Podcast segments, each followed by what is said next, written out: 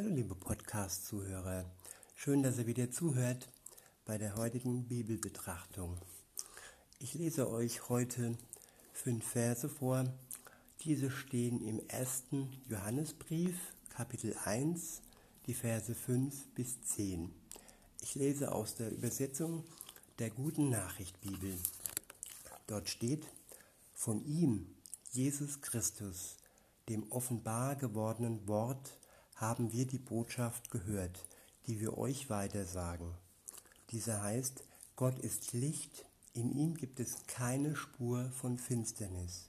Wenn wir behaupten, wir haben Gemeinschaft mit Gott und gleichzeitig im Dunkeln leben, dann lügen wir und gehorchen nicht der Wahrheit.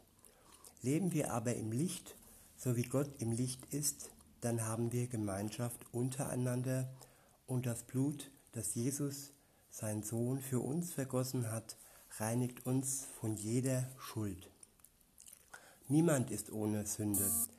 Wenn wir behaupten, wir sind ohne Schuld, betrügen wir uns selbst.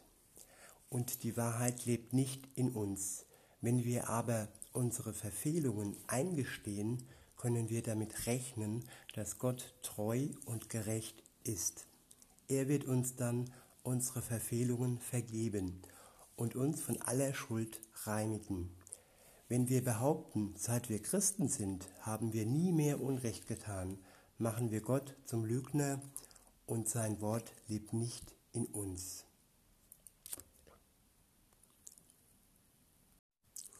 Jo, dann gehen wir mal die einzelnen Verse durch. Ich lese nochmal Vers für Vers und sage dann noch meine Gedanken von Gott darüber. In Vers 5 heißt es, von ihm, Jesus Christus, dem offenbar gewordenen Wort, haben wir die Botschaft gehört, die wir euch weiter sagen. Gott ist Licht, in ihm gibt es keine Spur von Finsternis. Ähm, in ihm, Jesus Christus, dem offenbar gewordenen Wort, bedeutet, also er ist offenbar geworden. Er wurde angekündigt im Alten Testament. Alle Propheten, viele Propheten haben auf ihn hingewiesen und er ist dann wahr geworden. Also Gott hat ihn angekündigt von Anfang an und er war auch bei Anfang an bei Gott. Er ist sein Sohn und er wurde offenbar auf der Welt, in der Welt. Und er ist Licht und in ihm ist keine Spur von Finsternis, nichts Böses, nichts Verwerfliches, keine Sünde, er ist vollkommen heilig. Und dann heißt es weiter im Vers 6, wenn wir behaupten, wir haben Gemeinschaft mit Gott und gleichzeitig im Dunkeln leben, dann lügen wir und gehorchen nicht der Wahrheit.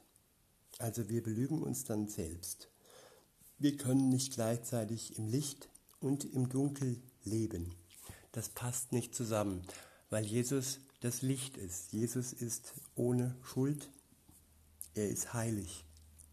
Und wenn wir dann sagen, ich bin so ein Wandler, der mal da, mal da lebt, einfach mal ein paar Beispiele, wenn ich anfange, in seinem Wort zu lesen. Wenn ich die zehn Gebote kenne, wenn ich die Bergpredigt kenne, wenn ich weiß, wie Jesus als Vorbild in dieser Welt gelebt hat und ich lebe praktisch entgegengesetzt von ihm. Ich lüge, ich stehle, ich... Äh, Entschuldigung, ich weiß nicht, wie ich da helfen kann. Ups, das war wieder mal Google. Gott kann helfen. jo, auf jeden Fall, wenn ich wirklich nicht so lebe, bewusst nicht so lebe, wie Jesus mir vorgelebt hat, dann lebe ich im Dunkeln. Und das passt nicht zusammen. Und ja, denn, ich lese jetzt den Vers 7, leben wir aber im Licht, so wie Gott im Licht ist, dann haben wir Gemeinschaft untereinander. Und das Blut, das Jesus, sein Sohn, für uns vergossen hat, reinigt uns von jeder Schuld. Im Licht leben heißt, so zu leben, wie Jesus gelebt hat. Und sich aber gleichzeitig bewusst zu sein, dass sein Blut, das er vergossen hat, uns reinigt von jeder Schuld. Und damit ist auch die Schuld gemeint, die passiert heute, morgen, übermorgen, die in der Zukunft passiert. Wir sind gereinigt. Und äh, wir müssen uns einfach bewusst sein, dass er uns diese Reinigung schenkt und geschenkt hat. Aber auch bewusst sein, dass niemand ohne Sünde ist. Wir sind abhängig von Gott und wir können nicht uns selbst retten. Denn im Vers 8 steht da, wenn wir behaupten, wir sind ohne Schuld, betrügen wir uns selbst und die Wahrheit lebt nicht in uns. Vers 9, wenn wir aber unsere Verfehlungen eingestehen, können wir damit rechnen, dass Gott treu und gerecht ist. Er wird uns dann unsere Verfehlungen vergeben und uns von aller Schuld reinigen. Der erste Schritt ist das Eingestehen, dass ich anerkenne, dass ich schuldhaft war, dass ich Fehler gemacht habe, dass ich gesündigt habe. Das ist, das nennt die Bibel auch Buße, Buße tun. Ehrlich sein, um Verzeihung bitten. Und wenn wir das tun, dann, gibt, dann ist Gott treu und er reinigt uns von unserer Schuld. Vers 10, wenn wir behaupten, seit wir Christen sind, haben wir nie mehr Unrecht getan, machen wir Gott zum Lügner und sein Wort lebt nicht in uns. Uns unterscheidet nicht viel von denen, die nicht mit Jesus unterwegs sind.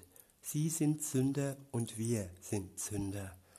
Wir haben erkannt, dass Jesus uns rettet, dass er uns reinigt von unserer Schuld. Und diese Erkenntnis sollten wir weitergeben und denen zeigen, sagen, die diese Erkenntnis noch nicht haben.